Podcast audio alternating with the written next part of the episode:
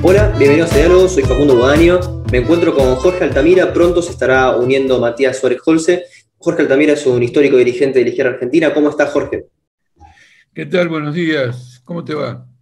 Muy bien, muy bien. Este, bueno, lo que estamos este, haciendo en este programa es recorrer un poco eh, la historia de la izquierda argentina. Eh, estamos eh, intentando encontrar a sus protagonistas y que ellos, mismos puedan interpretarla, pero estábamos hablando en, tras bambalinas en el backstage sobre el Partido Socialista Independiente y lo que noto, por ejemplo, si hay una, una visión, una revisión de la izquierda, es que en los 30 inclusive antes de los 30, había un socialismo más librecambista, más librecambista, sí. Y después empezó a cambiar hacia una visión mucho más nacionalista, más nacional. Quisiera saber dónde te ubicas vos dentro de todas esas corrientes. ¿Abogás más por un libre cambio o estás más que nada eh, buscando cierta cuestión nacional? ¿Cómo, ¿Cómo te encuentras en ese sentido? Bueno, ocurre lo siguiente. No, el Partido Socialista Independiente en los años 30 eh, es un giro muy violento hacia la derecha, que ya estaba en, las entrañas del Partido Socialista, y va a dar lugar a figuras como Federico Pinedo. Claro, claro.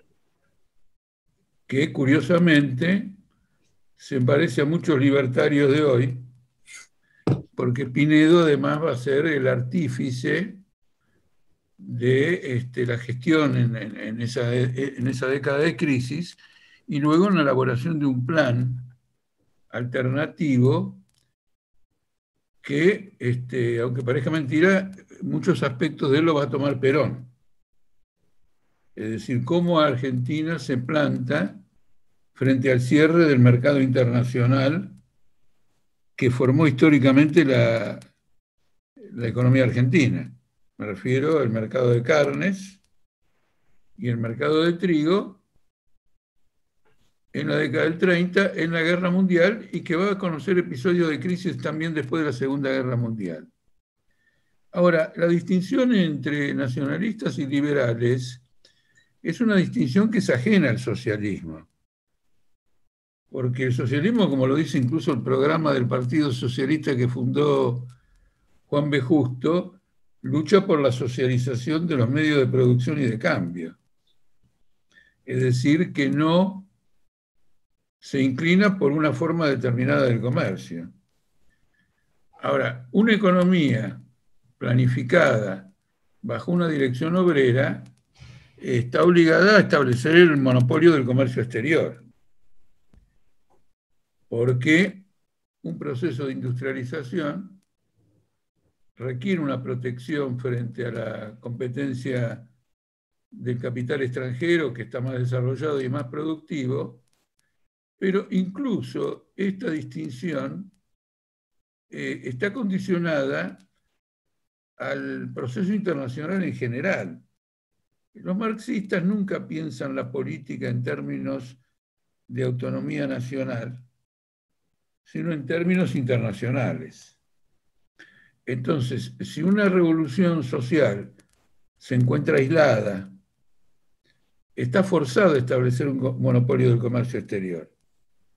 Ahora, eh, si ese proceso internacional es un proceso revolucionario ascendente y el avance del socialismo progresa en diferentes países, eh, cambia el escenario porque lo que se plantea en ese momento, en esa ocasión, es la coordinación económica entre los países.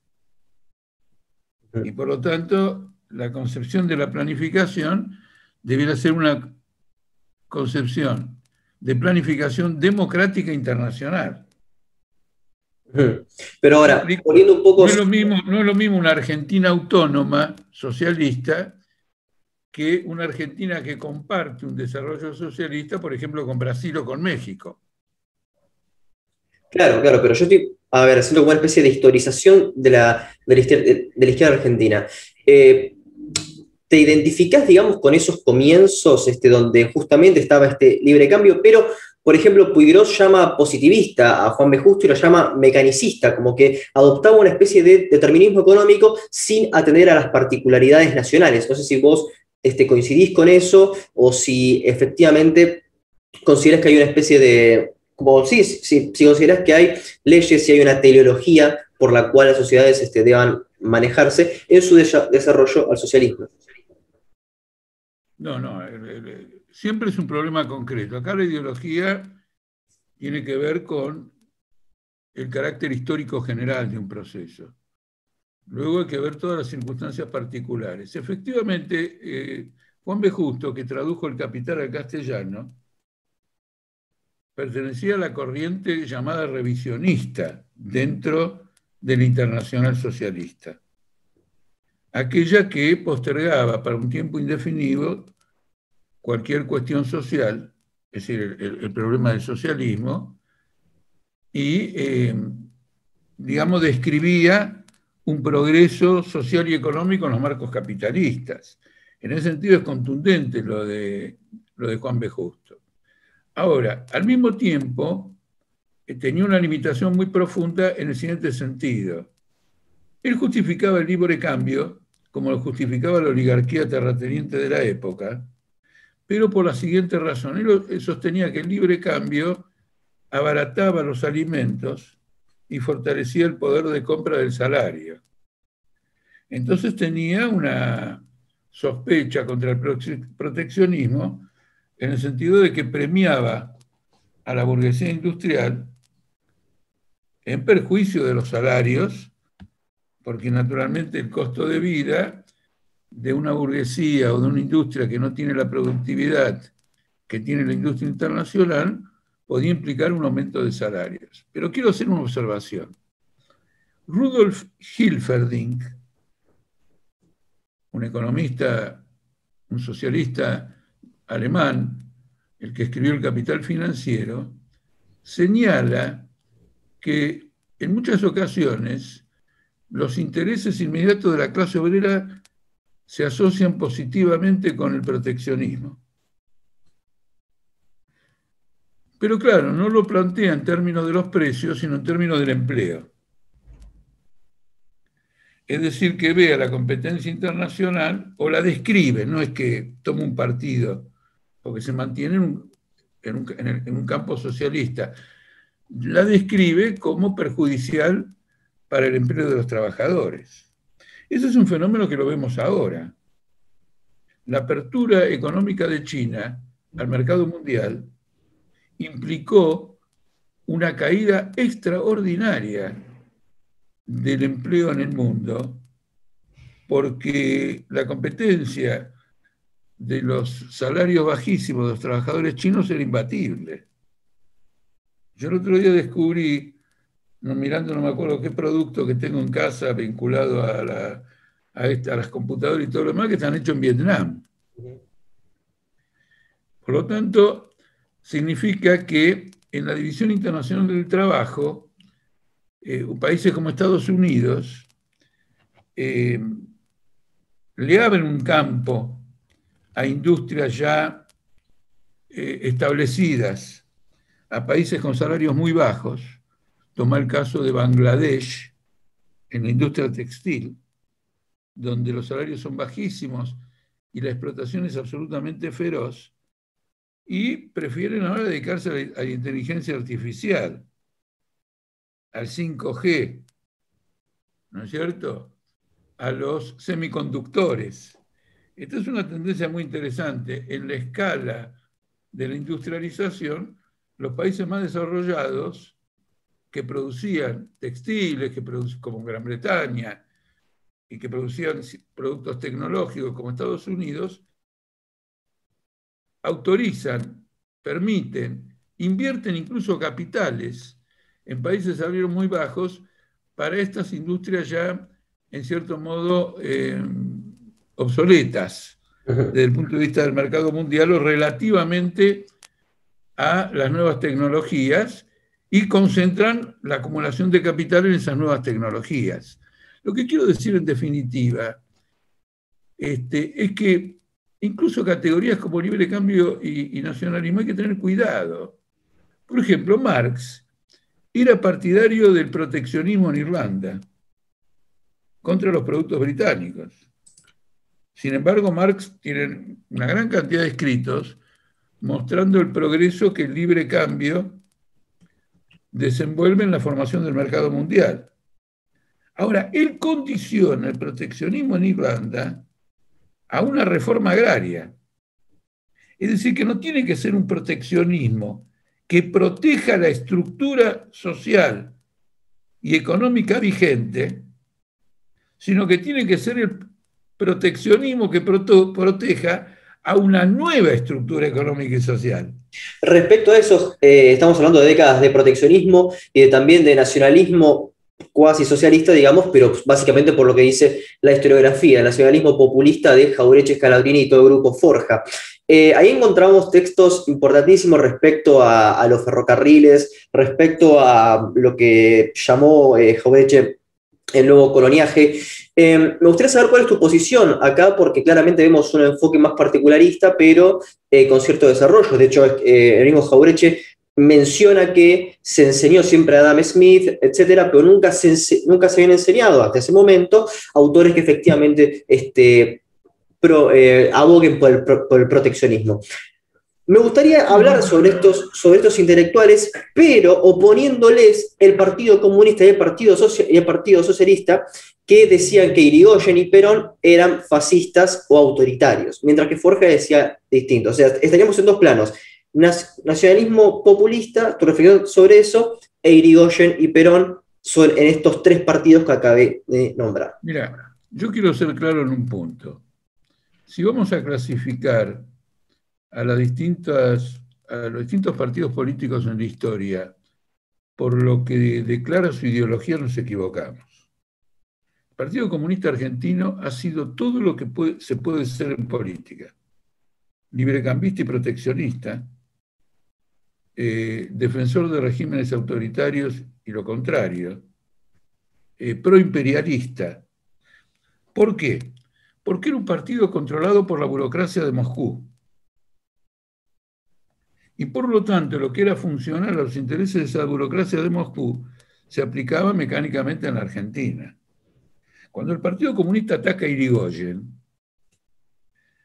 el estalinismo inaugura lo que en la historia de la internacional estalinista se llama el tercer periodo, y en todo el mundo los movimientos reformistas, progresistas, etcétera, se convierten en menos de 24 horas en eh, progresistas, eh, facho reformista social, eh, como era, bueno, eh, se convierten en lo contrario. Cuando luego Moscú al ver el peligro del ascenso de Hitler, hace un acuerdo militar o de defensa recíproca o de no agresión con Francia, cambian radicalmente y los que eran fascistas el día anterior se convierten en los aliados del Frente Popular. Entonces, por ejemplo, en la década del 30, el Partido Comunista va a impulsar una política de Frente Popular con todos los que clasificó como fascistas los radicales, aunque Irigoyen lo había, aunque habían acusado a Irigoyen de fascista, los socialistas, el famoso primero de mayo de 1936, se hace un acto del Frente Popular y el que cierra el acto es Frondizi, Arturo Frondizi.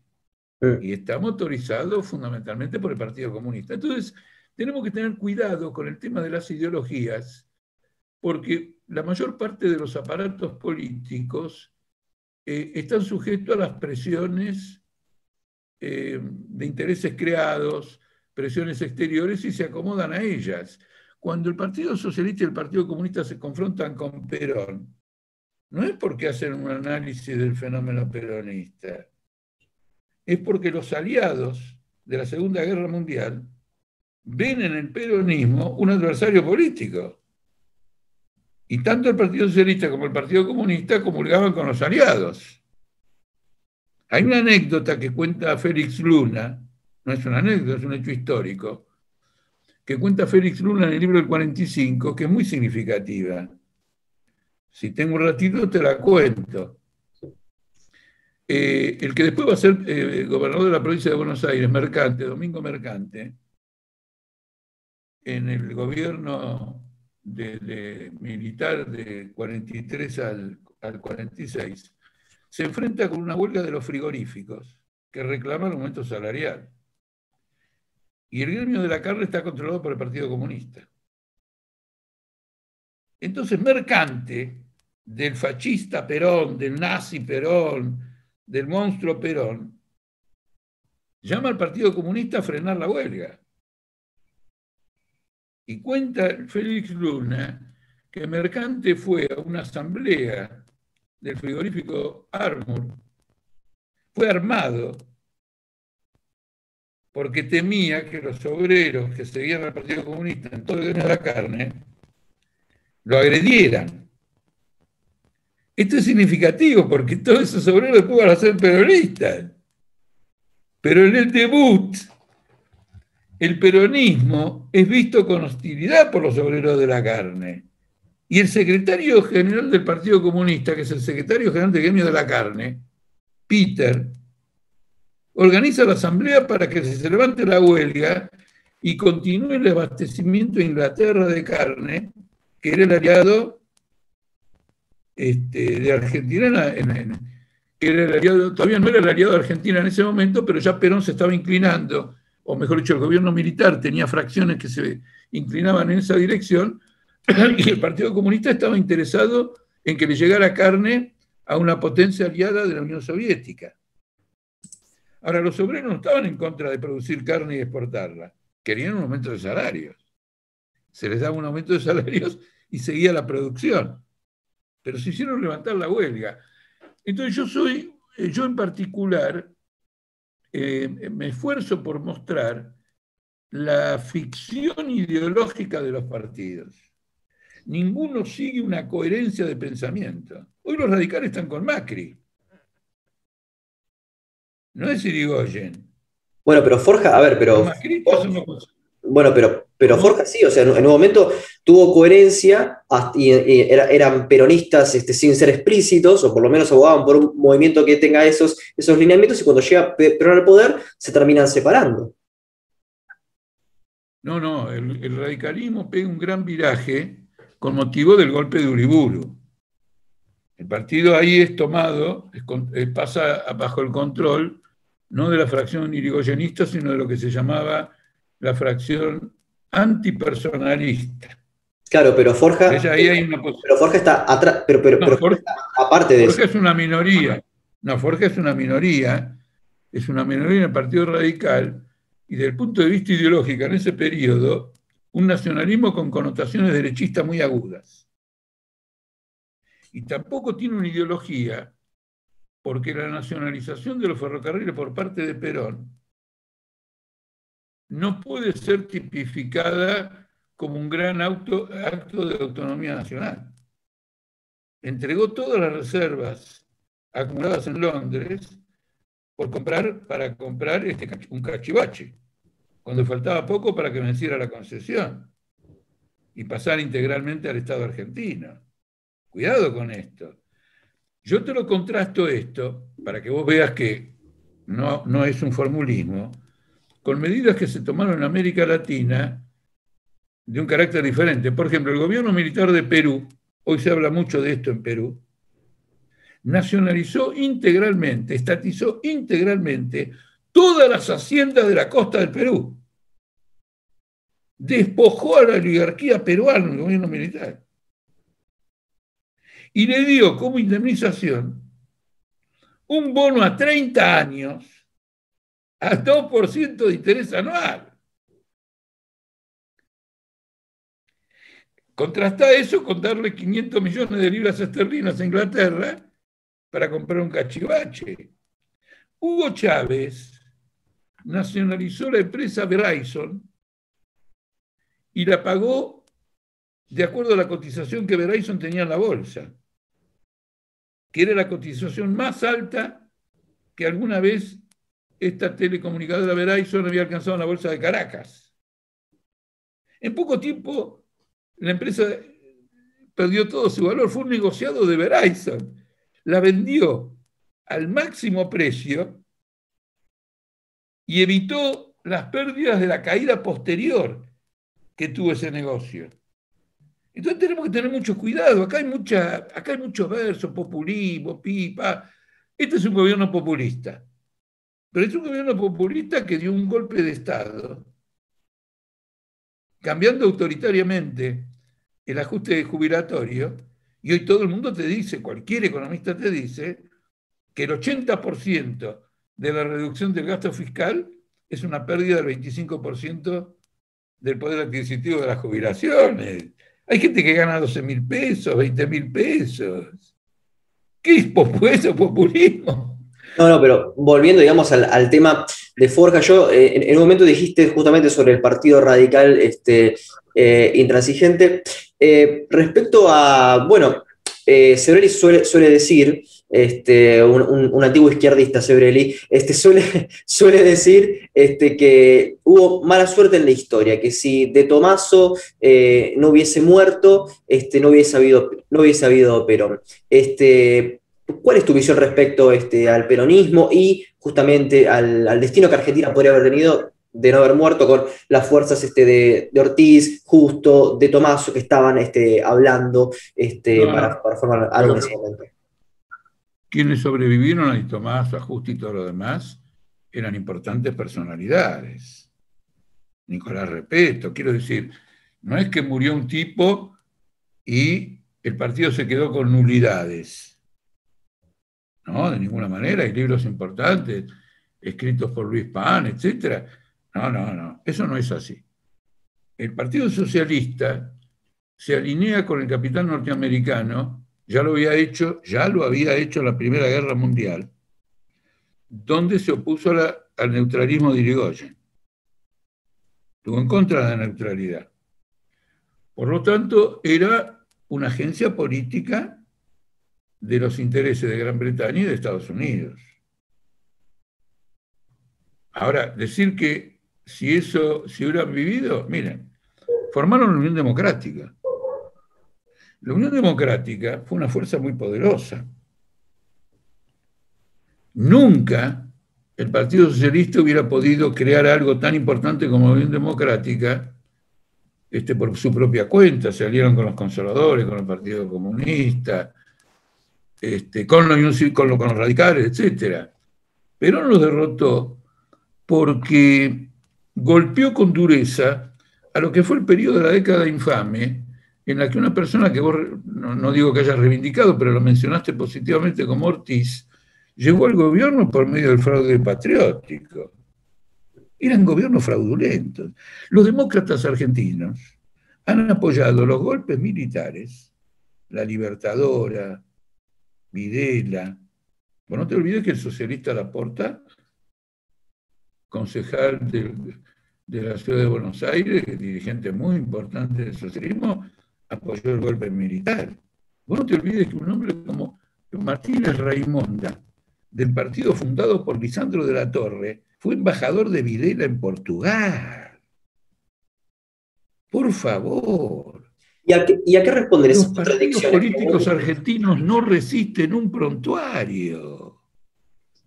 Si, si lo quisieron políticamente eh, estuviera, digamos, lo digo imaginativamente, penado, estarían todos presos. Claro, y a, si no tenemos esta mirada no entendemos lo que está ocurriendo. Es absolutamente así. Vos lo ves que en el caso de Alberto, eh, Alberto Fernández. Alberto Fernández fue eh, uno de los este, espadachines fundamentales de las AFJP de la privatización de los seguros. Y ahora se presenta. Entonces, ¿cuál es la ideología? Ah, eh, aparece uno y dice, no, eh, Alberto Fernández socialdemócrata. Será socialdemócrata desde el verano pasado. Yo que estuve en la legislatura como diputado con él, que estaba por el peronismo, te puedo asegurar que en esa época de socialdemócrata no tenía ni, el bigote. Por favor. Entonces, eh, la política son aparatos que se acomodan a las presiones de clase y arbitran y procuran arbitrar entre ellas. Cuando uno las estudia desde este ángulo, obtiene una caracterización adecuada. Si uno quiere tomarlo por el lado de ideología, es imposible. Macri, Macri, por ejemplo, defiende la República, pero Macri pertenece a la corriente histórica que apoyó la dictadura militar. la UCD. Por favor. Ahora, ¿cómo puede defenderse la República? Es completamente absurdo. Por eso yo tuve recientemente una actividad por Zoom en donde repetí algo que repito sistemáticamente. La única clase social que puede señalar para ella misma una trayectoria democrática auténtica es la clase obrera argentina. Porque la clase obrera argentina por ejemplo, en el Cordobazo, por ejemplo, en la lucha contra la dictadura de Vidal y de Galtieri. Y en todos los casos fue la que abrió la puerta a, los procesos democráticos. Los demás no. La clase media de Tucumán votó masivamente a Bussi como gobernador. Y sin embargo, se presenta la clase media como una clase independiente, con criterios propios, que no sigue a, nadie, que no está cooptada, que no es clientelar.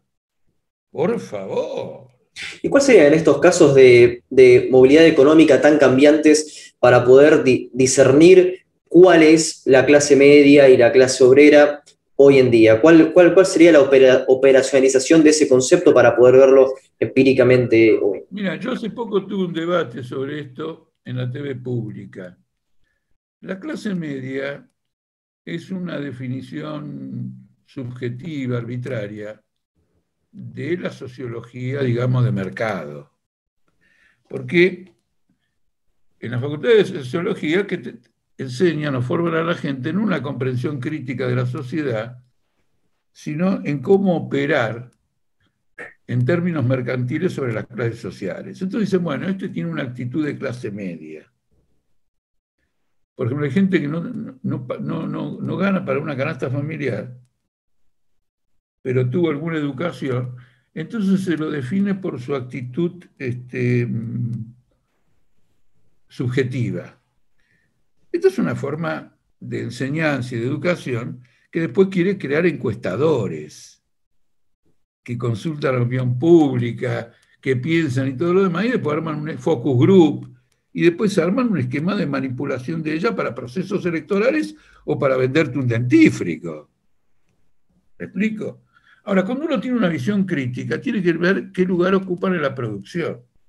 Y vos hoy tenés que un trabajador de la salud integrar a la clase obrera argentina. Es decir, son asalariados. Claro, no, pero como habías dicho que la clase media tucumana votó a Bussi, o sea, habrá sido también la clase obrera. No, no. Sí, seguramente fracciones de la clase obrera votaron a Bussi, pero te das cuenta que la clase obrera de Tucumán eh, históricamente ha tenido preferencias por el peronismo. Y además fue muy castigada por la represión de Bussi bajo la dictadura. En cambio, para un sector de la clase media, particularmente los que votan a los radicales, Bussi representaba el orden el orden, la defensa de la propiedad y todo lo demás. Además, Bussi había sido un gobernador, no de tipo, no un dictador y un, genocida de características liberales, sino con coqueteos llamados populistas. Es decir, viendo que, que tenía que gobernar una, política muy una provincia muy conflictiva, aplicó la, la represión más dura pero al mismo tiempo cortejó desde el punto de vista económico de la población para que, digamos, las organizaciones este, guerrilleras de la época, lo que fuere, quedaran aisladas de la población. ¿Eh? Combinó un proceso. Bueno, para aquellos que recordaban eh, algunas ventajas que dio Bussi, probablemente lo votaron. Pero en general los trabajadores de Tucumán en aquella época votaron el peronismo, cada vez en forma más conflictiva, pero el voto vino de la clase media, la que inclinó este, la balanza fue la clase media de Tucumán. Entendiendo por clase media a una clase relativamente en extinción, que son, digamos, los comerciantes y los productores independientes. Digo esto, y no me quiero extender para dejar que vos manejes la agenda de acuerdo a como vos la tenés planificada, eh, lo que hoy llamamos pymes tiene un peso especial porque constituye como, como la periferia, hay una palabra mejor que eso, bueno, no importa, constituye la periferia de la gran industria, lo que hoy conocemos como tercerización. Por ejemplo, Techín tiene incluso una institución que se reúne en forma regular, que es Techín y sus proveedores. ¿A qué obedece esto? Techín, como gran empresa, está obligada a cumplir con los convenios colectivos de trabajo. Si terceriza el trabajo en otras empresas, estas empresas con más facilidad contratan obreros en negro. ¿Eh? Y de este modo bajan costos y por lo tanto abaratan la producción de materiales para techín.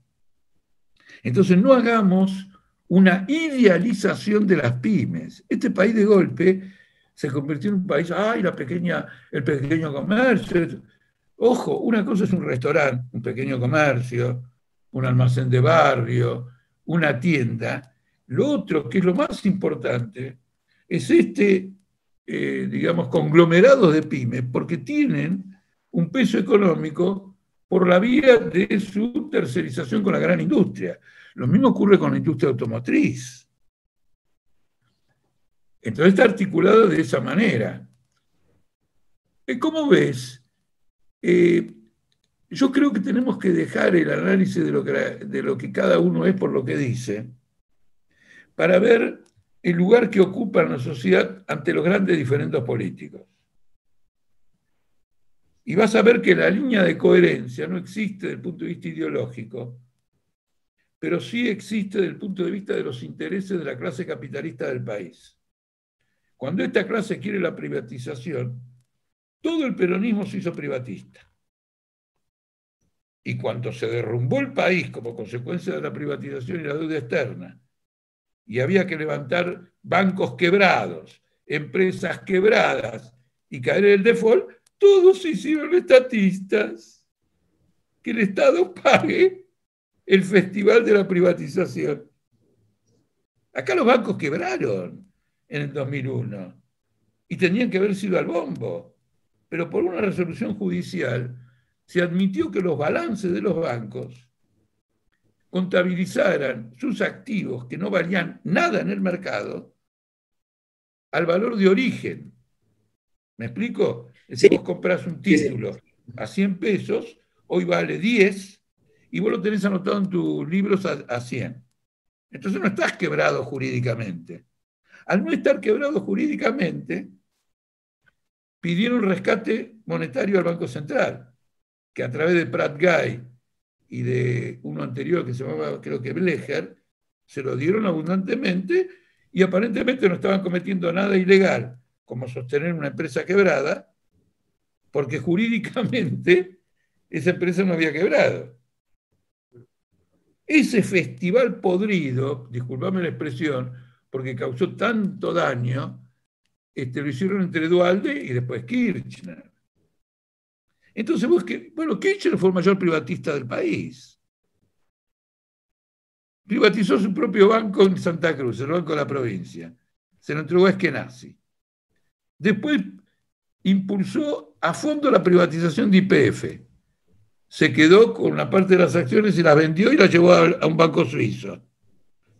Cuando todo eso se quebró, tuvimos un líder nacional y popular. Mm. Yo recuerdo en un programa de televisión, esto lo voy a decir por primera vez en público, yo recuerdo muy bien en un programa de televisión de Fanny Mandelbaum, ¿eh? yo estaba invitado y estaba Cristina Kirchner. La defensa que Cristina Kirchner hizo de que somos un país del primer mundo, de que nos hemos modernizado y todo lo demás, es, fue antológica. Y la anécdota que tengo para comentar es la siguiente. Ella le dice a Fanny Mandelbaum, así que lo pueden registrar, estoy dando los datos y todo, lo pueden verificar. Ella le dice a Fanny Mandelbaum, cuando yo en los 70 le dice exactamente eso. En los 70, cada vez que llovía, yo le echaba la culpa al imperialismo. Ahora no. Ahora me doy cuenta que todo es más complejo. Me, escandalizó cuando me tocó el bloque a mí. Y Fanny Mandeman me, me hizo una pregunta relativa a mis actividades. Le dije, mira, Fanny, primero necesito aclarar algo.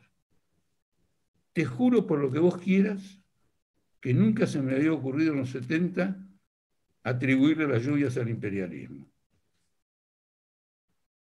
Eso es una idea que me vino ahora, confirmando el cambio climático. Ahora estoy convencido de algo que en los 70 yo no lo sabía, que el imperialismo es el culpable de la lluvia. ¿Entendés el, ¿Entendés el contraste? De un lado alguien que se quiere adaptar a la moda del menemismo y establece un culebrón que no tiene ninguna base. Y yo luego digo una cosa tan vulgar como que el imperialismo provoca lluvias. ¿Te das cuenta? Cosa que así directamente no la sostengo. ¿Me explico o no me explico? Pero me valgo del cambio climático para decir el capital internacional, la estructura capitalista de la sociedad, era responsable de esta profunda alteración de la naturaleza. Claro, bueno, pero en ese sentido yo quería hacer un matiz, que en los 90, bueno, en este programa estuvo Remesnikov y él desde el 96 estuvo trabajando en un modelo para salir de la convertibilidad. Quiere decir que en el peronismo había disidencias, que después, claro, por supuesto, pueden condenar deudas a bancos, pero había disidencias dentro, dentro del peronismo. No, no, no, no, no. No, no, había disidencias. ¿Me dejas que te explique lo de Remesnikov? Porque si no, si no, este la pregunta es la siguiente. Cuando se produjeron las elecciones de 1999, la revista The Economist dijo que Dualde era devaluacionista, que quería salir de la convertibilidad. Es decir, que ya lo sabía The Economist. Sí, sí. ¿Por qué? Oh, pero, pero no por disidencia del peronismo por la crisis del tequila en México.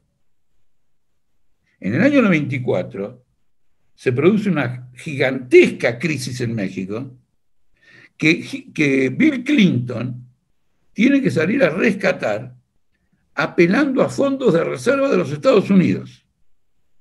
Y el impacto sobre la convertibilidad argentina es demoledor. Nosotros en el Partido Obrero en ese momento, en ese año, sacamos un afiche que decía, síganme, que los voy a devaluar.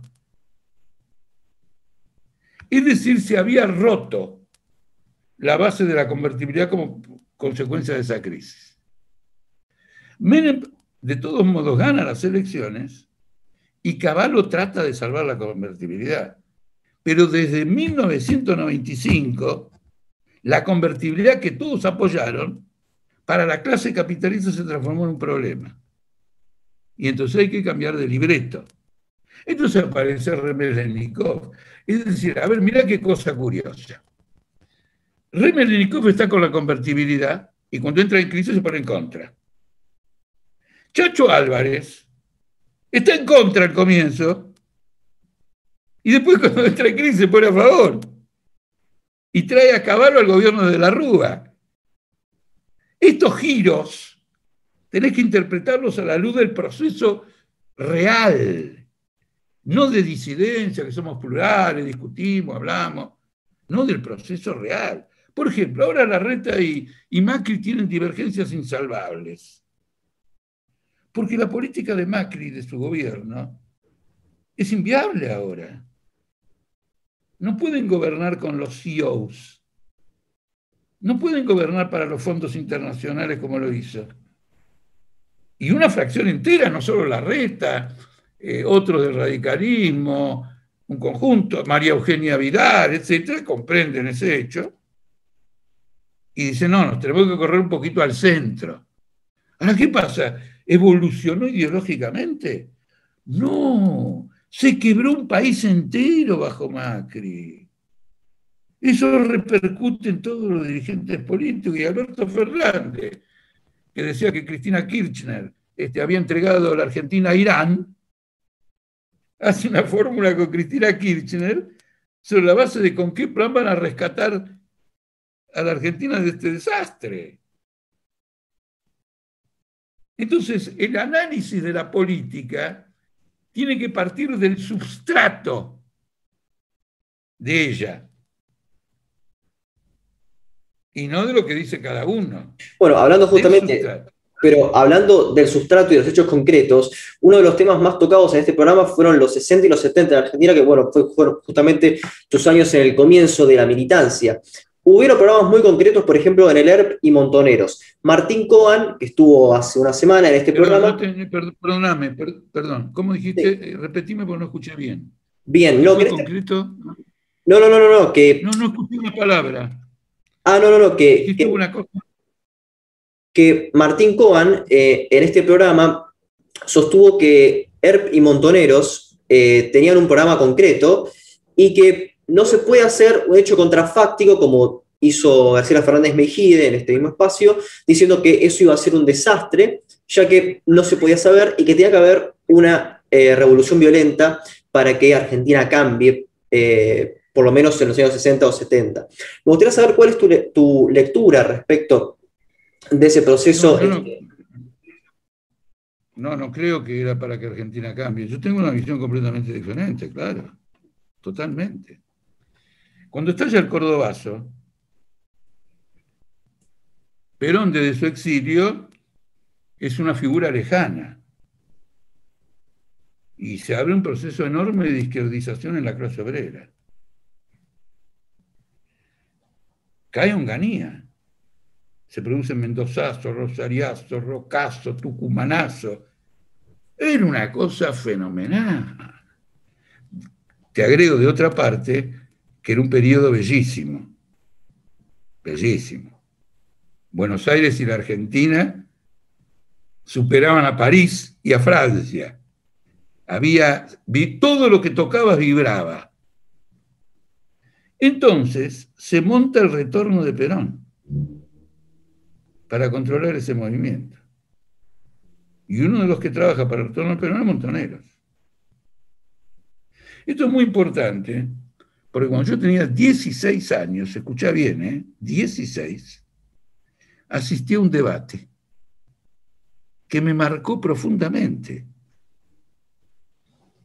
entre dos corrientes del trotskismo.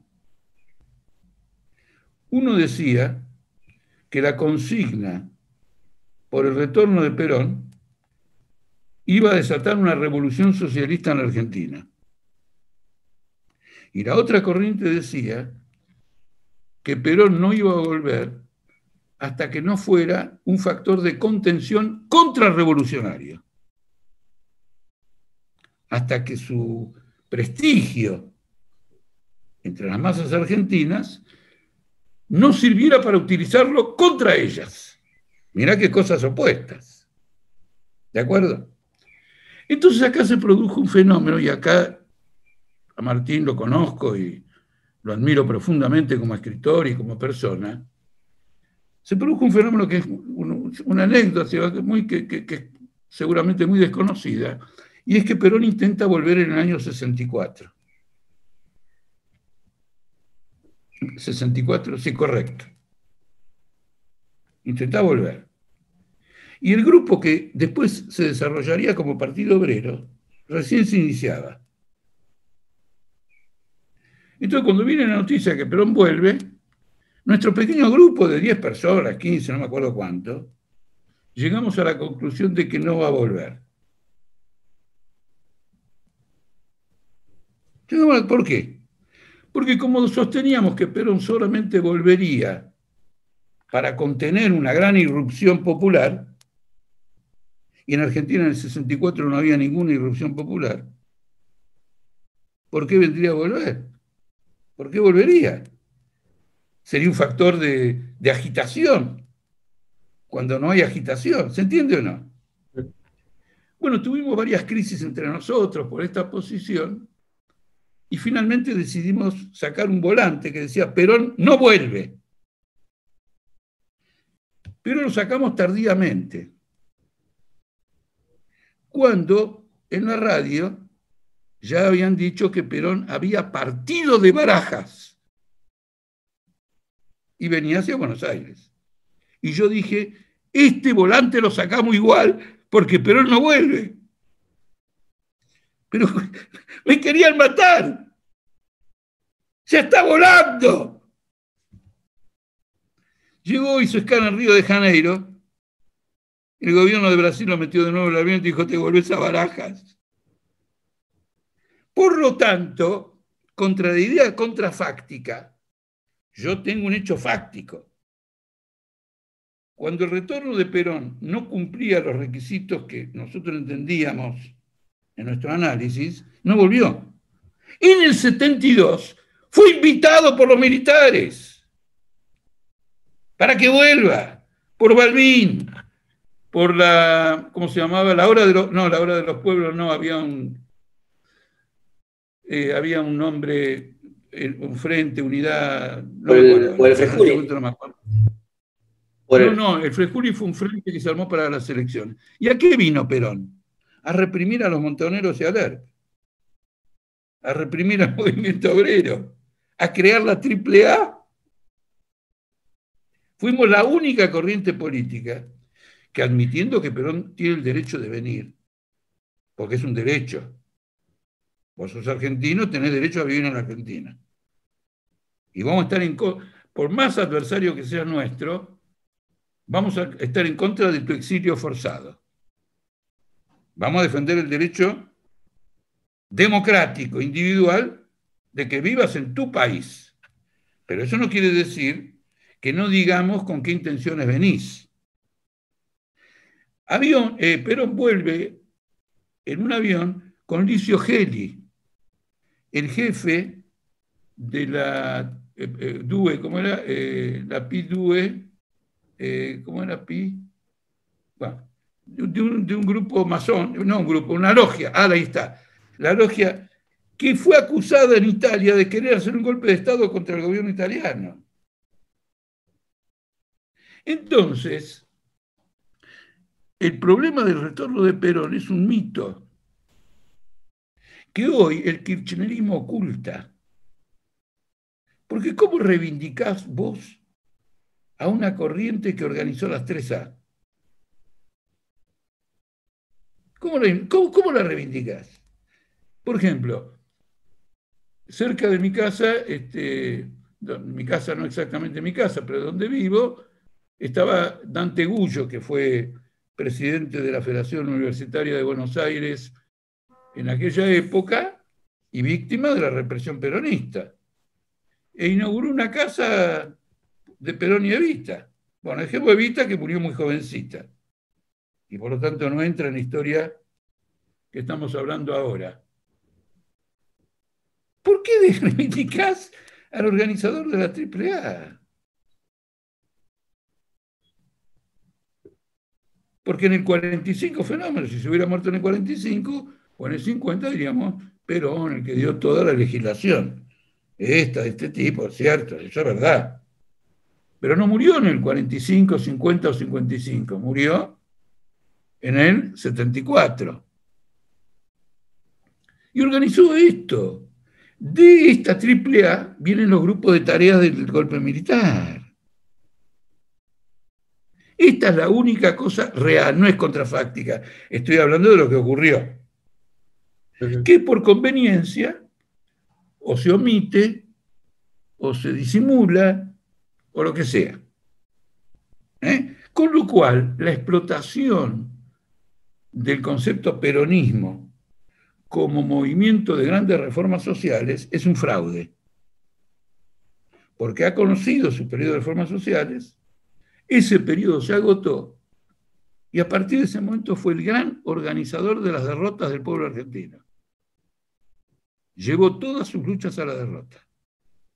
¿Y qué hay entonces Montonero Sierp entonces? O sea, Montonero Sierp sí tenían un programa que después se, habló de que del, tema de del cómo era del, no sé si el frente o cómo era que, como que Perón no era el, verdadero Perón, o sea, había, una, había unas divergencias cuando Perón está en el poder. Pero aún así, eh, Montoneros, ERP, FAP, FAR fueron, digamos, los movimientos que por lo menos se llamaron socialistas que más cerca estuvieron de llegar al poder. No, no, estuvieron nunca. Eh, la distancia de Montoneros y el ERP del poder es mayor que la que hay de aquí a Caracas. Nunca reunieron, y por una razón que te la voy a señalar muy claramente, nunca reunieron una masa crítica de desafío al poder político. Porque realizar atentados no es una expresión de poder.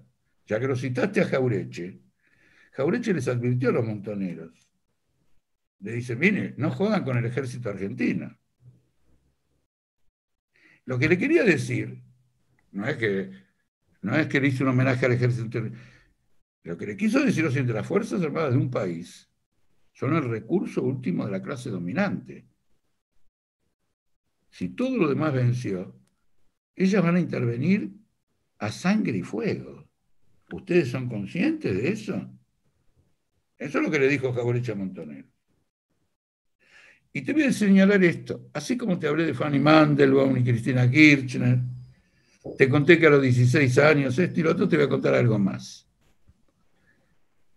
Bajo la dictadura, no, sí, bajo la dictadura de Onganía, especialmente en el año 67, hubo en la izquierda argentina una discusión. Una discusión muy importante Claro, en los círculos de la izquierda. Lucha armada o no lucha armada. ¿De acuerdo? Bien. Yo participé de la discusión. La discusión era la siguiente. Los partidos de la lucha armada decían que el pueblo estaba inmovilizado por el temor a los militares. Y entonces había que darle golpe a los militares para que el pueblo se desinmovilizara, que se movilizara. ¿Se entiende o no? que eso iba a ser un factor de incitación a una revuelta. La posición nuestra en contra de esa lucha armada era que las rebeliones populares nunca se producen por incitación, sino porque las contradicciones de un sistema llegan a un punto explosivo. ¿Está claro? Por lo tanto, que el interés de armar una revuelta con atentados, luchas y todo lo demás no iba a funcionar y que las contradicciones del país preparaban una revuelta, preparaban una rebelión, y que teníamos que volcar nuestros esfuerzos a desarrollar esa rebelión que ya estaba en las entrañas. ¿De acuerdo? ¿Quién ganó ese debate? Lo ganamos nosotros, porque lo que ocurrió inmediatamente después de ese debate fue el Cordobazo. No fue la lucha armada. La lucha armada con relación al cordobazo cumple la misma función que el retorno de Perón con relación al cordobazo.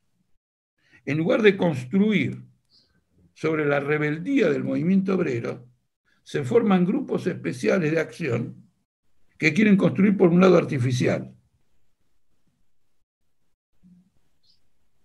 Este es el balance nuestro. Ahora uno dice, eh, que vivo, eso lo decís ahora, porque no, te, lo decís ahora porque ya sabemos la historia. No, les acabo de decir que tuve un debate antes. Estoy contando los hechos reales. Inclusive me adelanto a ellos. Quiero decir, el debate previo a lo que ocurrió luego. Es decir, que los que decían que había que incitar, cuando comprobaron que sin incitación,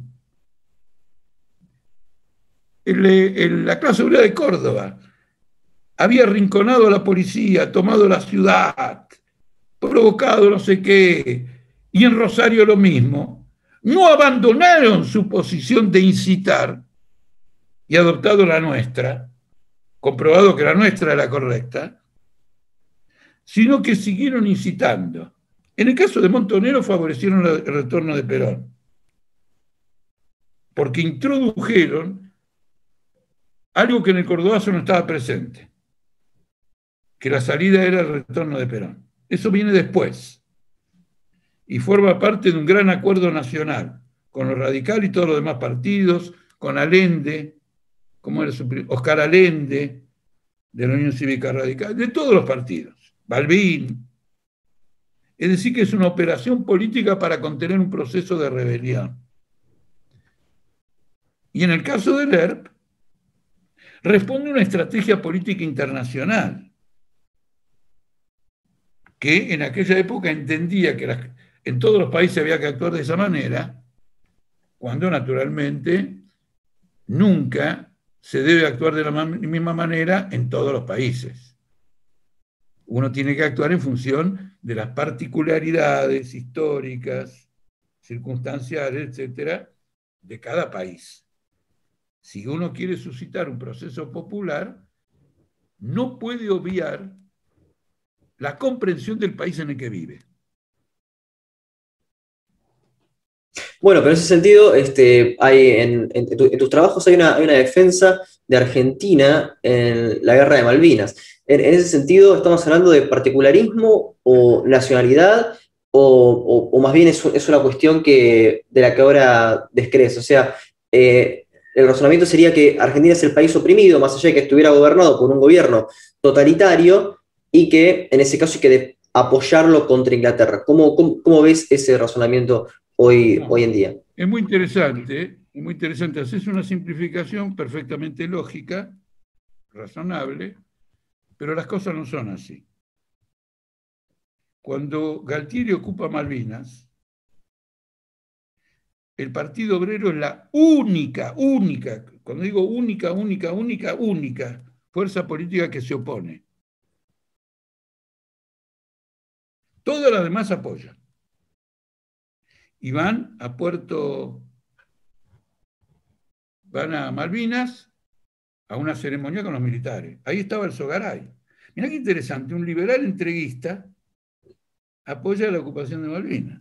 Porque claro, como era el gobierno de la dictadura, dijo, no le voy a zarruchar el piso a mi propio gobierno, voy a operar en la trastienda para que esto no se vaya de mambo, pero por de pronto actuó. Nosotros fuimos los únicos que nos opusimos. Pero tuvimos la perspicacia en la declaración de oposición de señalar la posibilidad de que un entendimiento que Galtieri buscaba con Gran Bretaña y Estados Unidos no tuviera lugar, fracasara, y que en ese caso se produjera una guerra. Entonces pusimos en el 2 de abril, ¿eh? 2 de abril está la declaración, podés entrar a las páginas nuestras, la mantenemos, está ahí en, en nuestro archivo electrónico. Tuvimos la perspicacia de decir lo siguiente, nosotros estamos en contra de esto porque esto es demagogia.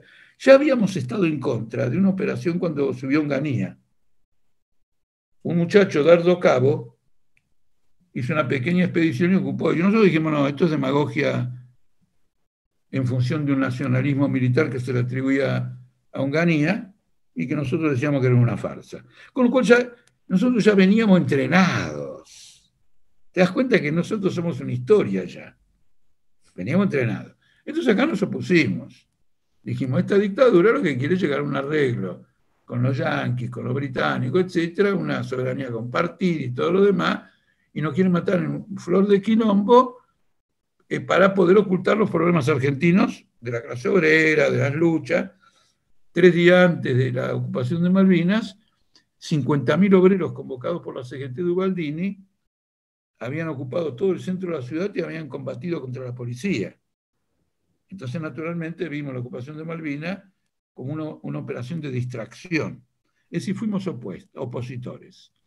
Pero dijimos, ¿y qué pasa si esta idea de que acá hay un acuerdo detrás de todo esto no se verifica y se va a la guerra. Si se va a la guerra, estamos con Argentina. ¿De acuerdo? Esa fue la posición que ya tuvimos el 2 de abril. Estamos con Argentina contra el imperialismo británico y contra el imperialismo norteamericano. Independientemente de su gobierno, al cual no vamos a apoyar nunca. Ahora bien, cuando estalla la guerra, los que apoyaron la ocupación de Malvinas la retiraron. Mira qué curioso. No pudimos, no pudimos hacer pareja nunca. Cuando la ocuparon, ellos dijeron sí, nosotros dijimos no. Claro, pero. Cuando cayó la guerra. ¿Cómo? No, pero no sería ahí como que este, todo lo que, todas las torturas este, a, manos de Menéndez, o sea, como que la dictadura continuó su represión a, partir de la guerra, o sea, en, ese sentido no sería complejo decir se apoya Argentina mm, porque estarían los intereses del gobierno militar también. Pero una pregunta, nuestro razonamiento era muy, claro. ¿De dónde viene la fuerza de Videla, Galtier y todo lo demás? De Estados Unidos y Gran Bretaña. A Videla lo puso Kissinger viene del capital mundial. Los capitalistas apoyaron la dictadura argentina. Ahora resulta que por un conjunto de crisis, esta dictadura entra en choque con sus sostenedores. ¿Cómo se puede decir que la derrota de los dos pilares de la dictadura favorece el mantenimiento de la dictadura? Al revés. Cayó la dictadura, vino Alfonsín y empezamos a gatillar la deuda externa que contrajo la dictadura. Si no, Alfonsín no vuelve. Eh, perdón, no vuelve. Si no, Alfonsín no es presidente. Bueno, claro, pero justamente eh, en, ese momento Argentina, con, con, la guerra de Malvinas, se pelea con Estados Unidos e Inglaterra. O sea, si hubiese triunfado, eh, hubiese tenido que buscar otros aliados, como también en su momento fue la Unión Soviética. O sea, hubiese sido bastante complejo. O sea, hubiese, se hubiese sostenido este gobierno totalitario, esta dictadura, pero con, otros aliados, como dije recién, heterogéneos como la Unión Soviética en su momento. No, pero la Unión Soviética no puede sostener una dictadura en la Argentina. Quiero decir, perdonadme, no, no es un país como Estados Unidos, está muy lejos, no tiene una relación histórica ni nada. Eh, hay una cosa que tenés razón, o, mejor dicho, no exactamente, no, es la expresión correcta. La vida está, es un fenómeno abierto. Es decir, yo no te voy a decir ahora que tengo la bola de cristal de que iba a saber exactamente qué pasaba si derrotábamos a los ingleses. Son ecuaciones generales. Si los ingleses nos derrotaban a nosotros, el estatus colonial de Argentina se reforzaba. Y si Argentina derrotaba a los ingleses, se debilitaba. Con ese escenario actuamos.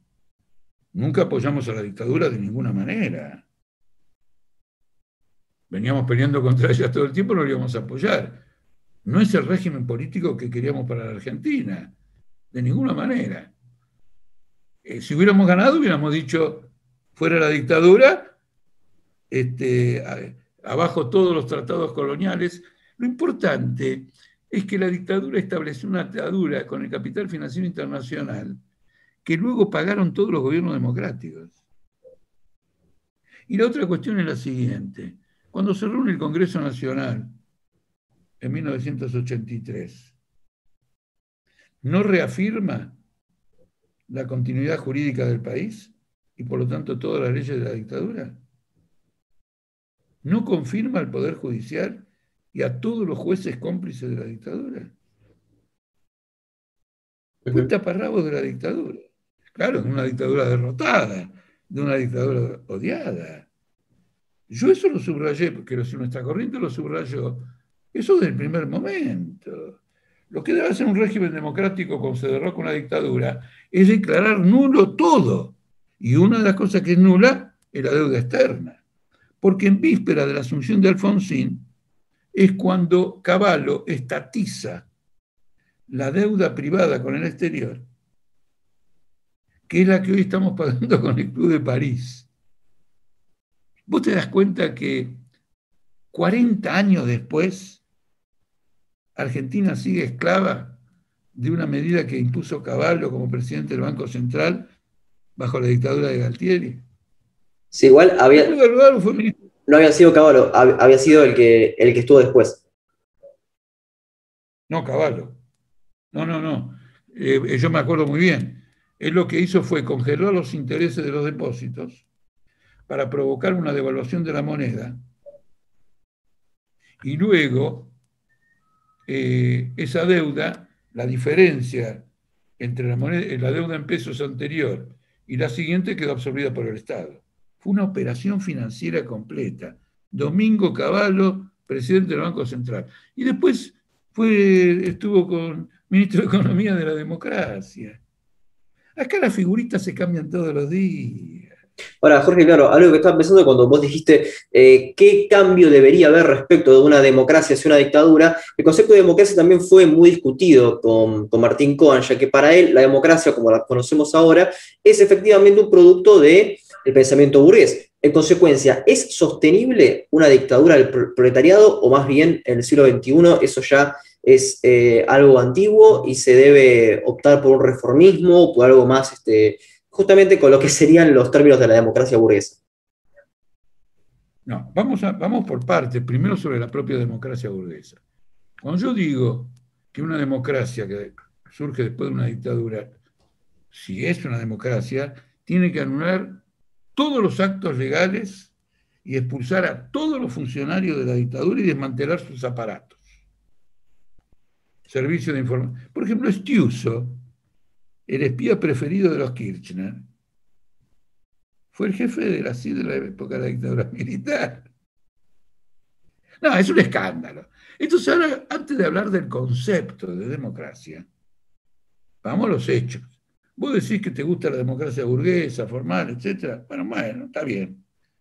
Pero lo que estás haciendo no es eso. Estás la legislación que tenemos es de la dictadura. Los jueces que tenemos son de la dictadura. No me vendas democracia. Es decir, a vos te gustan las mandarinas. Fenómeno. A mí me gusta la manzana. Ahora, la mandarina que vos me querés dar a mí está podrida. No es un problema sobre la mandarina.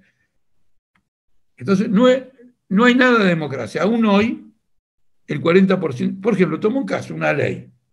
La ley de entidades financieras de Martínez de Oz sigue vigente. Chao, viejo. Es decir, el Estado, con el concepto de la continuidad jurídica, ataca cualquier base de la democracia, porque el pueblo no puede pronunciarse contra las estructuras existentes y los compromisos establecidos. Esto que te digo, mira, te cuento otra anécdota más. ¿Con quién lo discutí? En el Colegio de Abogados con Sebastián Casanelo,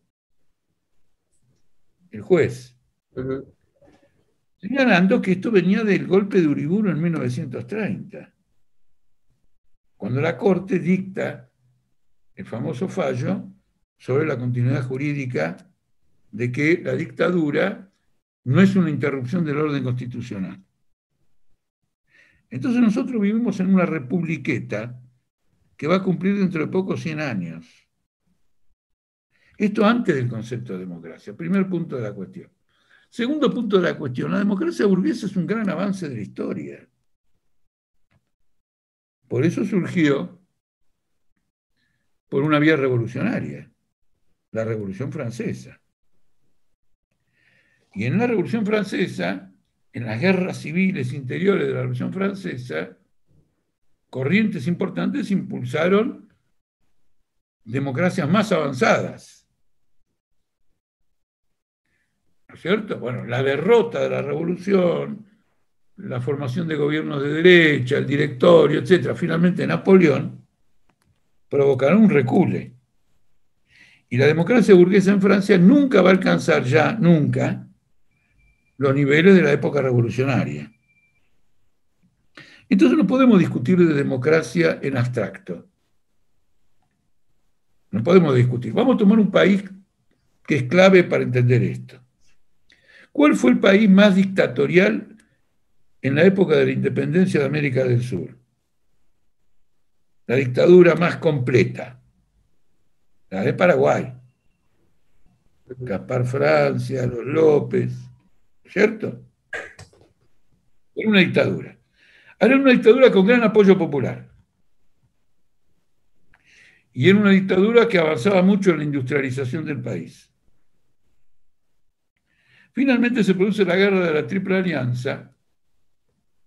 Brasil, Argentina y Uruguay se unen para derrotar a Paraguay. Y prácticamente matan a la totalidad de la población masculina. Y cae la dictadura y se declara la República La democracia en Paraguay lleva en su seno la tragedia. Es el producto de una tragedia. Está basada en la destrucción de su país y de su pueblo. Mirá vos, quiero decir porque democracia, democracia, democracia. Tenemos que discutir concretamente. Vos pensás lo siguiente que es muy interesante. La guerra del Paraguay tiene lugar simultáneamente con la guerra de secesión de Estados, secesión de Estados Unidos. Y mientras acá tiene un carácter oligárquico y la destrucción de incipientes intentos industrialistas y de soberanía popular, en Estados Unidos es la lucha contra la esclavitud. El resultado histórico lo ves. Ganó el norte contra el sur, se dio la emancipación de los esclavos y con eso se creó el Estados Unidos que tenemos hoy. Que luego retrocedió porque hay todo un periodo de reconstrucción, etcétera, en que se, en que se anulan grandes victorias de la lucha por la liberación de la esclavitud, por la destrucción de la esclavitud.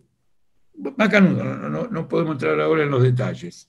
Pero sobre la guerra esa se construye el Estado Unido moderno. Sobre la derrota de Paraguay se construyen las republiquetas que somos todos en América del Sur. Sí, pero eh, eh, lo, curioso es que a largo plazo, más allá de las guerras, todos los países de América Latina tienen un derrotero bastante similar, poca diversificación económica, eh, instituciones débiles, todo esto ocurre este, más allá de, Paraguay, ocurre... No, no, pero si hubiera, no, no, no, no, pero si hubiera ganado el sur en Estados Unidos, Estados Unidos se hubiera dividido y hubieras tenido unas cuatro o cinco repúblicas en Estados Unidos como las que tenés en el sur. ¿Eh? Y hubieras tenido eso de la diversificación económica y todo lo demás. Para, construir el país fueron una guerra civil. Entonces, yo le escribí una vez una carta al diario La Nación, a raíz de un editorial, en que elogiaba la democracia norteamericana. Y yo le dije que muy bien, partamos de que es una gran democracia. ¿Para cómo la consiguieron? Con una guerra revolucionaria. Usted, señor director del diario La Nación, propone una guerra revolucionaria para establecer la democracia en Argentina. Bueno, también hubieron guerras en, guerras en Argentina hasta, hasta que se llegó, digamos, a un pacto constitucional, o sea, hasta, que se puso, hasta, que se pudo establecer un país eh, democrático burgués, hubieron una serie de, de, guerras constantes también. Sí, bueno, pero guerras autodestructivas, quiero decir, finalmente fueron guerras que permitieron que una oligarquía portuaria le marcara el destino histórico a la Argentina. De nuevo, si hubiera ganado el sur, no quiere decir que no hubiera habido una guerra de secesión, pero su resultado histórico no hubiera sido el resultado histórico que tenemos. Por eso fue empeñado con tanto vigor por la burguesía norteamericana, en la persona de Lincoln, que además se había opuesto a la guerra contra México y a la mutilación de México. Bueno, no vas a conocer a nadie acá que haga eso. Sarmiento quería importar la educación norteamericana, pero no quería construir por medio de una guerra revolucionaria. Vos pensás lo siguiente, después de una de las consecuencias de la guerra civil es que realmente avanza la colonización del oeste, que eran los territorios que en el fondo se disputaban el sur y el norte para, para ver quién tenía la mayoría, digamos, nacional. Y entonces se establece un sistema de reforma agraria en el cual por todo mango cada familia tenía su pedazo de tierra. Acá vinieron los inmigrantes y los que fueron al campo tuvieron que arrendar y pagar tributos fenomenales de renta a los terratenientes. En Estados Unidos no se desarrolló una clase terrateniente. Ahora lo que tenemos es una gran clase capitalista, financiera, dueña del proceso agrario, pero que se construyó sobre un terreno despejado de latifundistas, de gente que vivía viendo cómo pastaba, pastaba el ganado. Por eso una, una región está balcanizada y la otra está eh, unida y tiene ese proceso económico. Ahora bien, sobre la dictadura del proletariado vamos a ver qué pasa. El concepto de dictadura del proletariado tiene que ver con un proceso revolucionario. Todas las revoluciones burguesas se desarrollaron bajo eh, gobiernos muy fuertes. ¿Por qué? Porque tenían que destruir el sistema anterior. Por ejemplo, la Revolución Inglesa. George Orwell. ¿Qué era George Orwell? Es George Orwell. No, no es George Orwell. Ay, Dios mío, ¿cómo se llamaba? Cromwell. Perdón, me confundí con el escritor que escribió esto, ¿cómo se llama? Rebelión de la Granja. Sí, sí, 84, sí, sí. Como terminan igual Orwell y Cromwell, Cromwell fue un dictador, pero despojó, abrió un camino de desarrollo capitalista tan, tan dictador que es el responsable de la tragedia de Irlanda.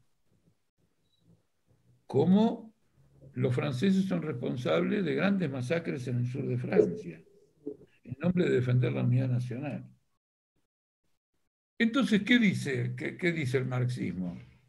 Entre el capitalismo y el socialismo hay un periodo de transformaciones revolucionarias bajo la forma de la dictadura de la clase obrera, es decir, bajo la forma de un gobierno que asegura el poder político de la clase obrera. El que no quiere la dictadura del proletariado tiene todo el derecho del mundo, pero tampoco quiere una revolución. Y ahí empezamos a rebobinar para atrás. No quiero una revolución, tengo que hacer una reforma. Una reforma tiene que ser en las condiciones del sistema establecido. En el sistema establecido, las reformas, como te diría ahora cualquier político, dependen de que Argentina gasta más de lo que recauda. y terminás cortándole, le terminás cortando las jubilaciones a los jubilados. Es una expropiación eso, porque el jubilado aportó. Si lo hubiera puesto en un banco de los 18 a los 65 años, ¿eh? hoy tendría mucho más plata que la que está cobrando, 20 mil pesos, 30 mil pesos. Es decir, el capitalismo confisca, pero todo el mundo dice, no, lo que confisca es el comunismo. No, la confiscación es un concepto capitalista. Por eso Engels tan hábilmente señaló que lo que hace el comunismo es confiscar a los confiscadores. Entonces, como te das cuenta, no es una frase la dictadura del proletariado, es todo un entramado histórico. Esa dictadura del proletariado, si alcanza sus propósitos de despejar el camino al socialismo y todo lo demás, tiene que desvanecerse como dictadura. Obviamente. Pero ese único camino, eh, o sea, ¿cuál, es la, tarea de la izquierda hoy en día en el, siglo XXI?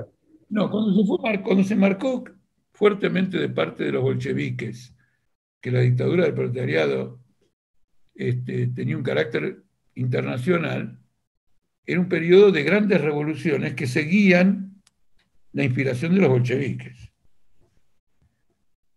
Por eso nosotros lo que ahora lo que tenemos que ver es después de tanto retroceso de la clase obrera en el mundo, su nuevo avance, sus nuevas rebeliones, ¿qué instituciones de poder generan?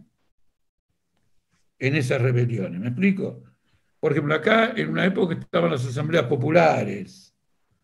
En este momento en Colombia hay asambleas populares en distintos lugares.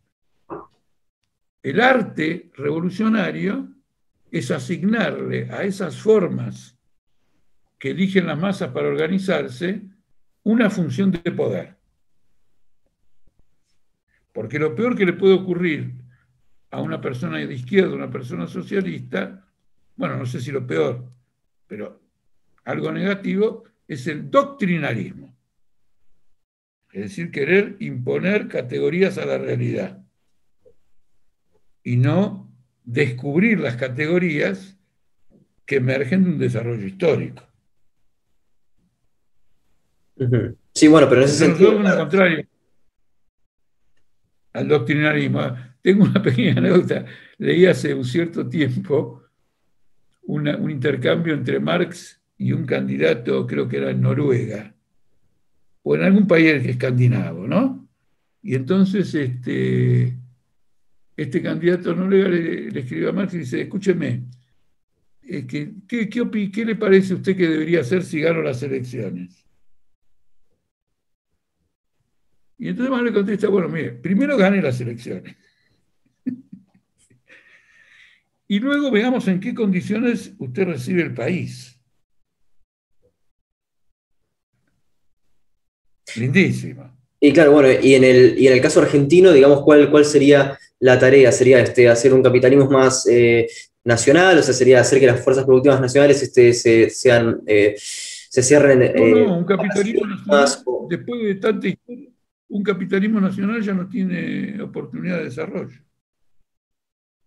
En la época esta de globalización, mira, todo lo que está haciendo Martín Guzmán es tratar de llegar a un acuerdo con el FMI para obtener de nuevo financiamiento del exterior. ¿Qué burguesía nacional? La burguesía nacional tiene la plata afuera. Acá no tenés una burguesía nacional como Lincoln peleando por un lugar en el mundo. No, quieren estar asociados a los que ya han conquistado un lugar en el mundo. No, pero, pero claro, es así. en ese marco, ¿la tarea de la izquierda cuál es entonces? Es darle una expresión política a la rebelión popular que se manifiesta todo tiempo en huelgas, manifestaciones, marchas piqueteras, rebelión en la salud, rebelión en la docencia, coordinadoras, autoconvocatorias, crear un poder político a nivel del propio pueblo y orientarlo a conquistar el poder. Ahora vamos a las elecciones. ¿No es cierto? Este mensaje lo diremos en las elecciones. Pero ¿cómo, podría hablarse, digamos, en ese sentido con eh, en orden geopolítico? Si, se supone que es un gobierno socialista, ¿cuáles serían las relaciones geopolíticas en un proceso de globalización? O sea, debería intensificar las fuerzas productivas. Te contesto lo que le contestó Marx al noruego. Déjame que primero tomemos el poder y después vamos a ver el orden geopolítico del momento, porque un acontecimiento tan extraordinario, por ejemplo el caso de la Revolución Cubana, altera, como ocurrió hace en 1959 en Cuba, altera el mapa geopolítico. Entonces hay que ver qué mapa geopolítico tenemos. Si vos me querés decir que vamos a estar dependiendo de Putin o de Xi Jinping, olvídate. No son aliados estratégico, histórico de la clase obrera, de ninguna manera. Hay que ver cómo reprimen y cómo explotan su propio pueblo. No, el orden geopolítico, nuestra conducta frente al orden geopolítico va a estar determinado por el orden geopolítico del momento. Ahora lo que hacemos es apoyar a los chilenos en su rebelión popular, a los brasileños para que lo echen a Bolsonaro, a los colombianos para que acaben con este gobierno de narcotraficantes y paramilitares. Vos pensás que el gobierno de Bolsonaro es un gobierno de milicias armadas en Río de Janeiro. Yo no te, lo digo yo. Lee cualquier boletín brasileño corriente que informa. O entre ocho y media y nueve y media de la noche podés ver la TV Globo. Ahí te va a hablar de las milicias. La milicia son los grupos paramilitares de Bolsonaro en Río de Janeiro aliado a una parte de la policía. Entonces nosotros apoyamos a rebelión. Por lo tanto, ya estamos construyendo un nuevo orden geopolítico, pero no desde el poder, sino en la lucha cotidiana. No, pero una vez en el poder, digamos, ¿cuál sería el, el desarrollo económico? Porque, digamos, Argentina eh, por ejemplo, el, trotskismo sostiene que Argentina todavía no, realizó su revolución capitalista, como que todavía quedan fuerzas precapitalistas. ¿Cuál sería entonces el proceso económico? No, el trotskismo no, Eso es totalmente ajeno al trotskismo. Gracias por decirlo de esta manera. Así lo aclaramos, no, no, de ninguna manera, de ninguna manera. No ha habido ninguna revolución capitalista, pero bajo la presión externa y la diferenciación social interna se ha formado una sociedad capitalista. Y cualquier forma que no sea típicamente capitalista está subordinada al desarrollo capitalista general. Es decir, en Argentina hay un capitalismo de características particulares que lo diferencia del brasileño, de este y lo otro, pero no en su carácter capitalista. No, no, no. Eso, eso era la teoría, discúlpame que me ponga tan antiguo, de los mencheviques. estoy retrocediendo en las décadas, pero bueno, hay gente que, y correctamente, este, habla de Demócrito y de Aristóteles. Así que nosotros podemos, hablar todavía de los mencheviques. No, es ajeno al trotskismo. La teoría de la revolución permanente de Trotsky justamente señala eh, que esa revolución capitalista no se va a producir que hay un desarrollo histórico muy avanzado del capital en el mundo, como para habilitar revoluciones de capitalistas. Eso solamente ocurrió en el proceso ascendente del capitalismo. Puede haber tentativas de un otro tipo, semi-revolución, etcétera, pero el proceso histórico clásico de revoluciones burguesas en el mundo está terminado. Hace mucho. Entonces, bueno, este, habría que pasar a una dictadura del proletariado, o por lo, menos habría que pasar a un gobierno que tiene que eh, hacer qué. O sea, cuál, eh, o sea, como dice Lenin, ¿qué hacer? ¿Qué es lo que habría que hacer en, ese sentido? No, quiero decirte lo siguiente. La palabra dictadura del proletariado siempre me gustó por el rigor científico, pero naturalmente que siempre comprendí que la palabra dictadura ¿no es cierto?, habilita una mala comprensión. No, sé si está claro lo que digo. Sí, sí. La idea de, dictadura no es que Marx fuera un dictador o que tuviera preferencia por dictadura.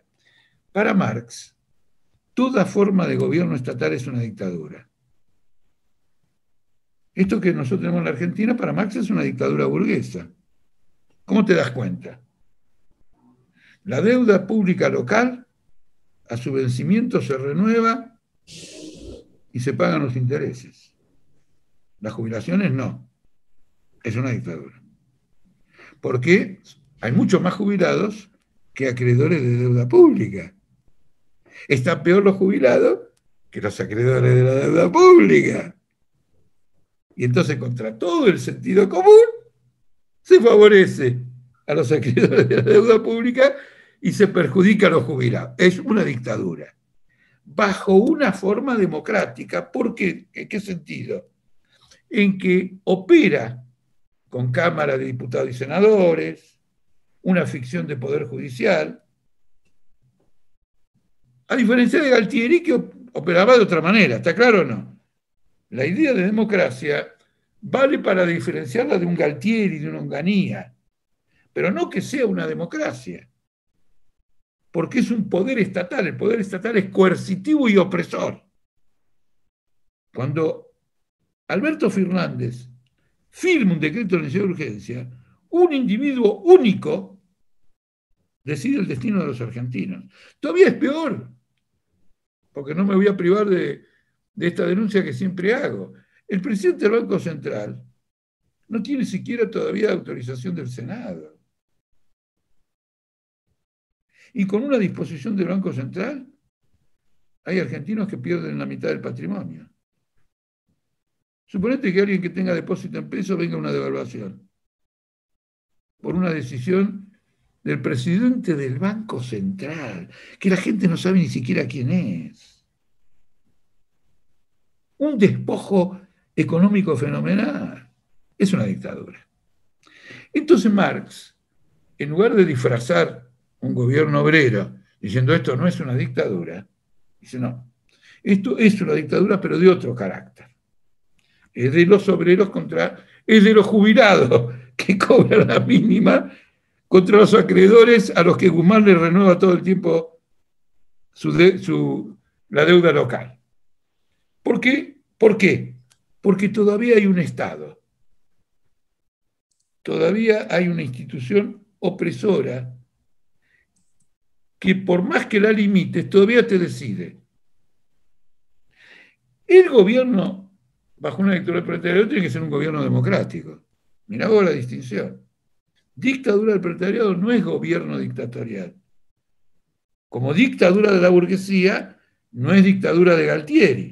Puede ser la de Alberto Fernández. Y entre Galtieri y Alberto Fernández hay una gran diferencia. ¿Se ve o no? Entonces, cuidado, que dictadura del proletariado es una forma de organización estatal, como la dictadura de la burguesía. ¿Cuáles serían los, ejemplos históricos de socialismo que podrías reivindicar? El gobierno de los trabajadores, el gobierno de los trabajadores tiene que ser deliberativo. Nadie dice que tiene que gobernar un tipo. No. Debe gobernar la clase trabajadora deliberativamente, votando. No confundamos sistema estatal con forma de gobierno. Mm. Dos cosas más a mí me gustaría señalar para, ir cerrando. ¿Cuáles serían, Jorge, los gobiernos socialistas, eh, los ejemplos históricos que vos podrías reivindicar? Bueno, gobierno socialista ha sido esencialmente el gobierno bolchevique y gobiernos que duraron poco tiempo en Alemania y en otros países que fueron derrotados, y que por lo tanto su mención ahora no, no, aportaría, no aportaría en causa. Mira, yo para que se vea la esencia democrática de la revolución bolchevique, la internacional socialista a la que pertenecía el bolchevismo, como el Partido Obrero también, está en contra de la pena de muerte. Nuestro partido está en contra de la pena de muerte. Y los socialistas en el mundo estamos en contra de la pena de muerte. En Rusia, Lenin objetó que, los socialistas estuvieran en contra de la pena de muerte.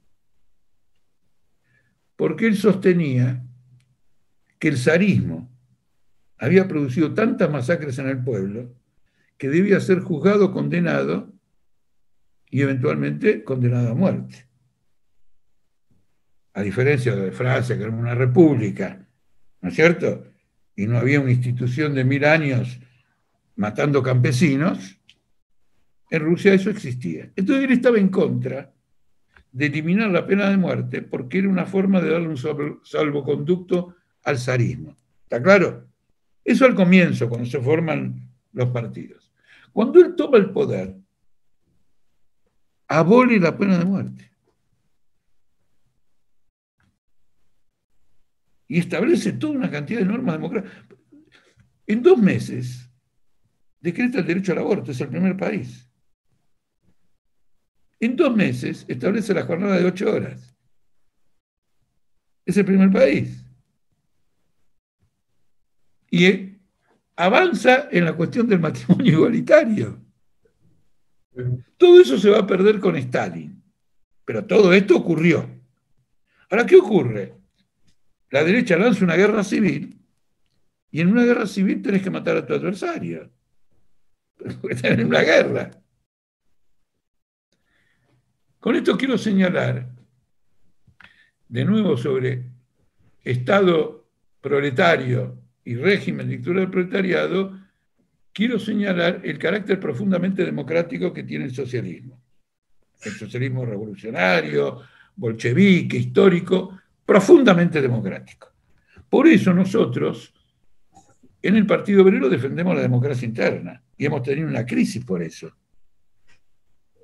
Porque los estatutos del Partido Obrero establecen el derecho de tendencia. Vos podés formar una tendencia dentro del Partido Obrero para discutir ciertas cuestiones centrales eh, que son, digamos, significativas. Bueno, centrales significativas. El modelo que nosotros tenemos de organización es el modelo de, de país.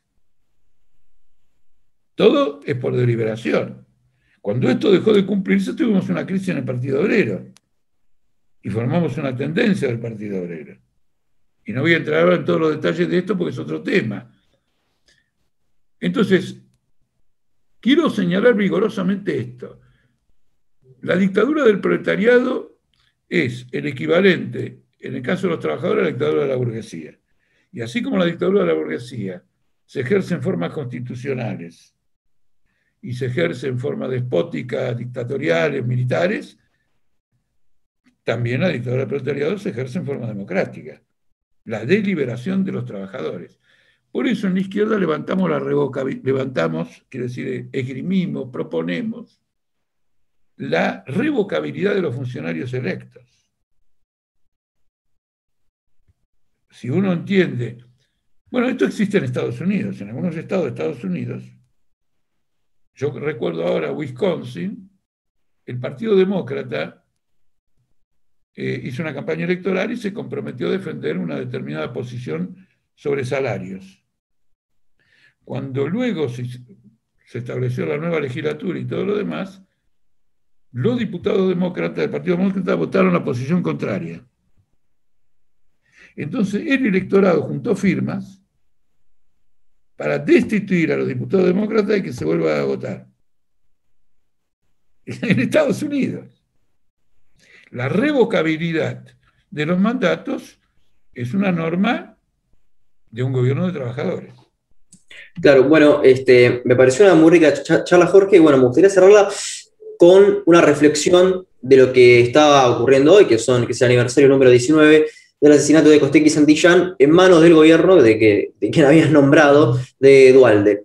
Este, ¿Cuáles son tus reflexiones? ¿Por qué es tan importante esta, esta fecha para, para, digamos, para el legado democrático argentino en un buen sentido? Eh, en un buen sentido. Sí, muy palabra. Realmente te agradezco mucho. De paso aclaremos que yo debía y tenía que estar hoy en Puente Porredón, pero había asumido con mucha anterioridad, sin darme cuenta de la fecha, el compromiso con vos, y cuando me di cuenta de la fecha que se aproximaba, entendí que te iba a causar todo un perjuicio, que yo iba a romper una promesa. Bueno, y entonces hoy acá estoy discutiendo con vos. Lo de Puente Porredón, cuando mataron a Cotequi Santillán, fue una operación de guerra civil, montada por Eduardo Dualde, Felipe Solá, Aníbal Fernández, y ahora un ministro que no me puedo acordar el nombre, ayer lo tuve que nombrar y tampoco me acordé, bueno, por ellos. ¿Por qué? Porque en, en la zona de la movilización convocada para ese día 26 de junio del 2002, el gobierno apostó francotiradores. Y yo en los días subsiguientes fui a los hospitales a visitar a los heridos. Entonces nadie me la, nadie me la va a contar. Fue una operación de guerra civil, una operación concreta de guerra civil para quebrar el gran foco de oposición que Dualde entendía tenía su, su mandato. Esa movilización del 26 de junio fue convocada en una asamblea general el día 22. Interesante lo de la asamblea general. Ahí estaban las organizaciones piqueteras, todas juntas en forma asamblearia. No era un acuerdo de cúpulas. Y evidentemente el gobierno la había infiltrado. Y por lo tanto preparó el operativo para el 26 de junio. Por eso siempre los familiares, los partidos, reclamamos en el juicio que hay que este, se condene o se juicie, se condene a los responsables políticos e intelectuales. Y no solamente al comisario que disparó a una persona caída y a quien lo estaba ayudando con las heridas, le disparó directamente a la cabeza. La foto de esa la foto que sacó un periodista de ese asesinato fue lo que provocó la gran crisis nacional. Rukauf, ya en declaraciones previas, había sido gobernador antes de la provincia de Buenos Aires, había dicho que había que reprimir a bala al movimiento piquetero. En el contexto de toda la charla que tuvimos hoy sobre democracia, dictadura y todo lo demás, está la democracia que, entre comillas, supimos conseguir, como dice el himno. Una democracia que no se priva de episodios de guerra civil, como el asesinato de 36 personas el, 19 y 20 de diciembre por parte de patrullas que iban en automóviles sin chapa, sin patente. Entonces, este es el gran problema.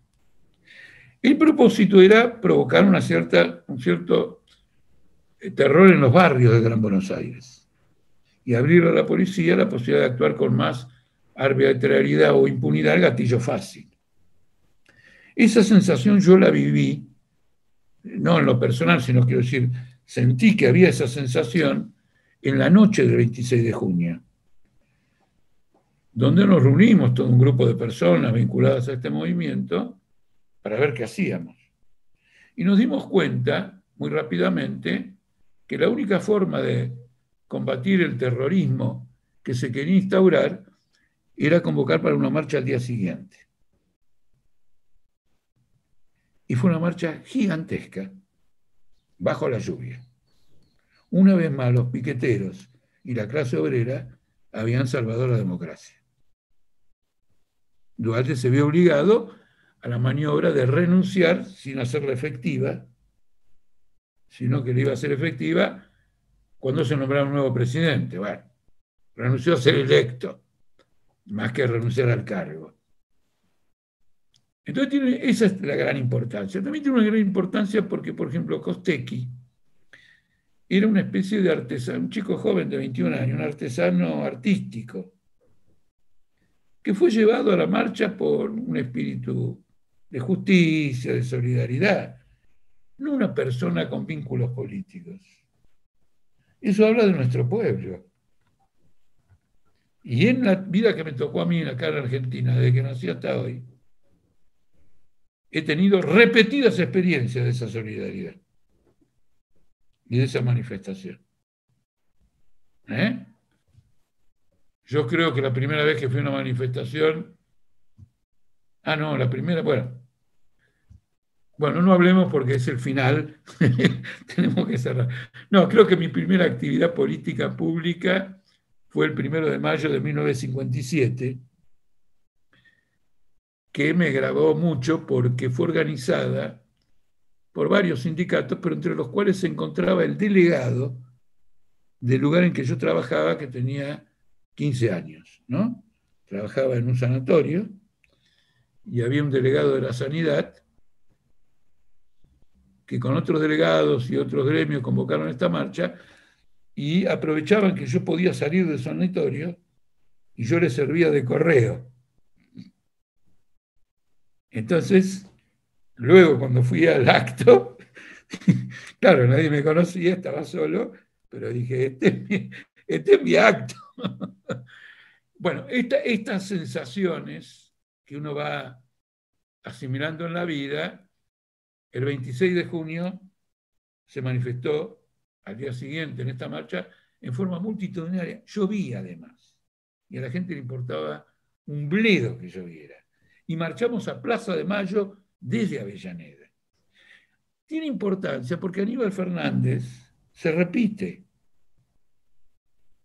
y libera en 2010, el 20 de octubre, la zona de Barracas, en donde es asesinado nuestro compañero Mariano Ferreira.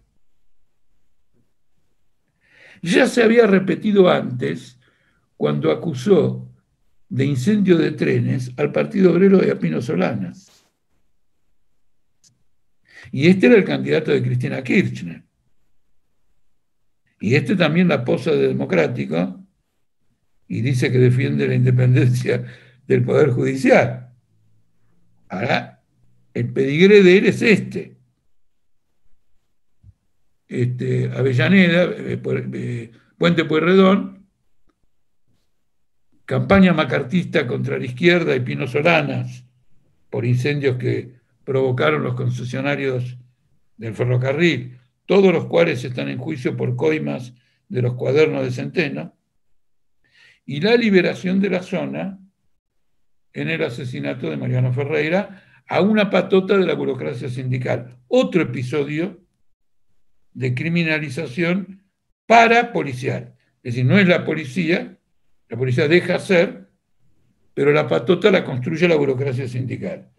Ya que hemos hablado de democracia, pongamos todas las cartas sobre la mesa.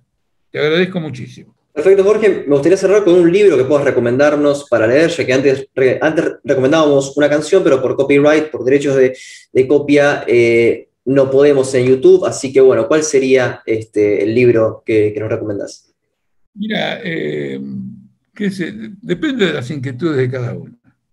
Yo, por ejemplo, leo cosas que a otros miembros de mi familia no les interesa. Y procuro descubrir cuál es el interés.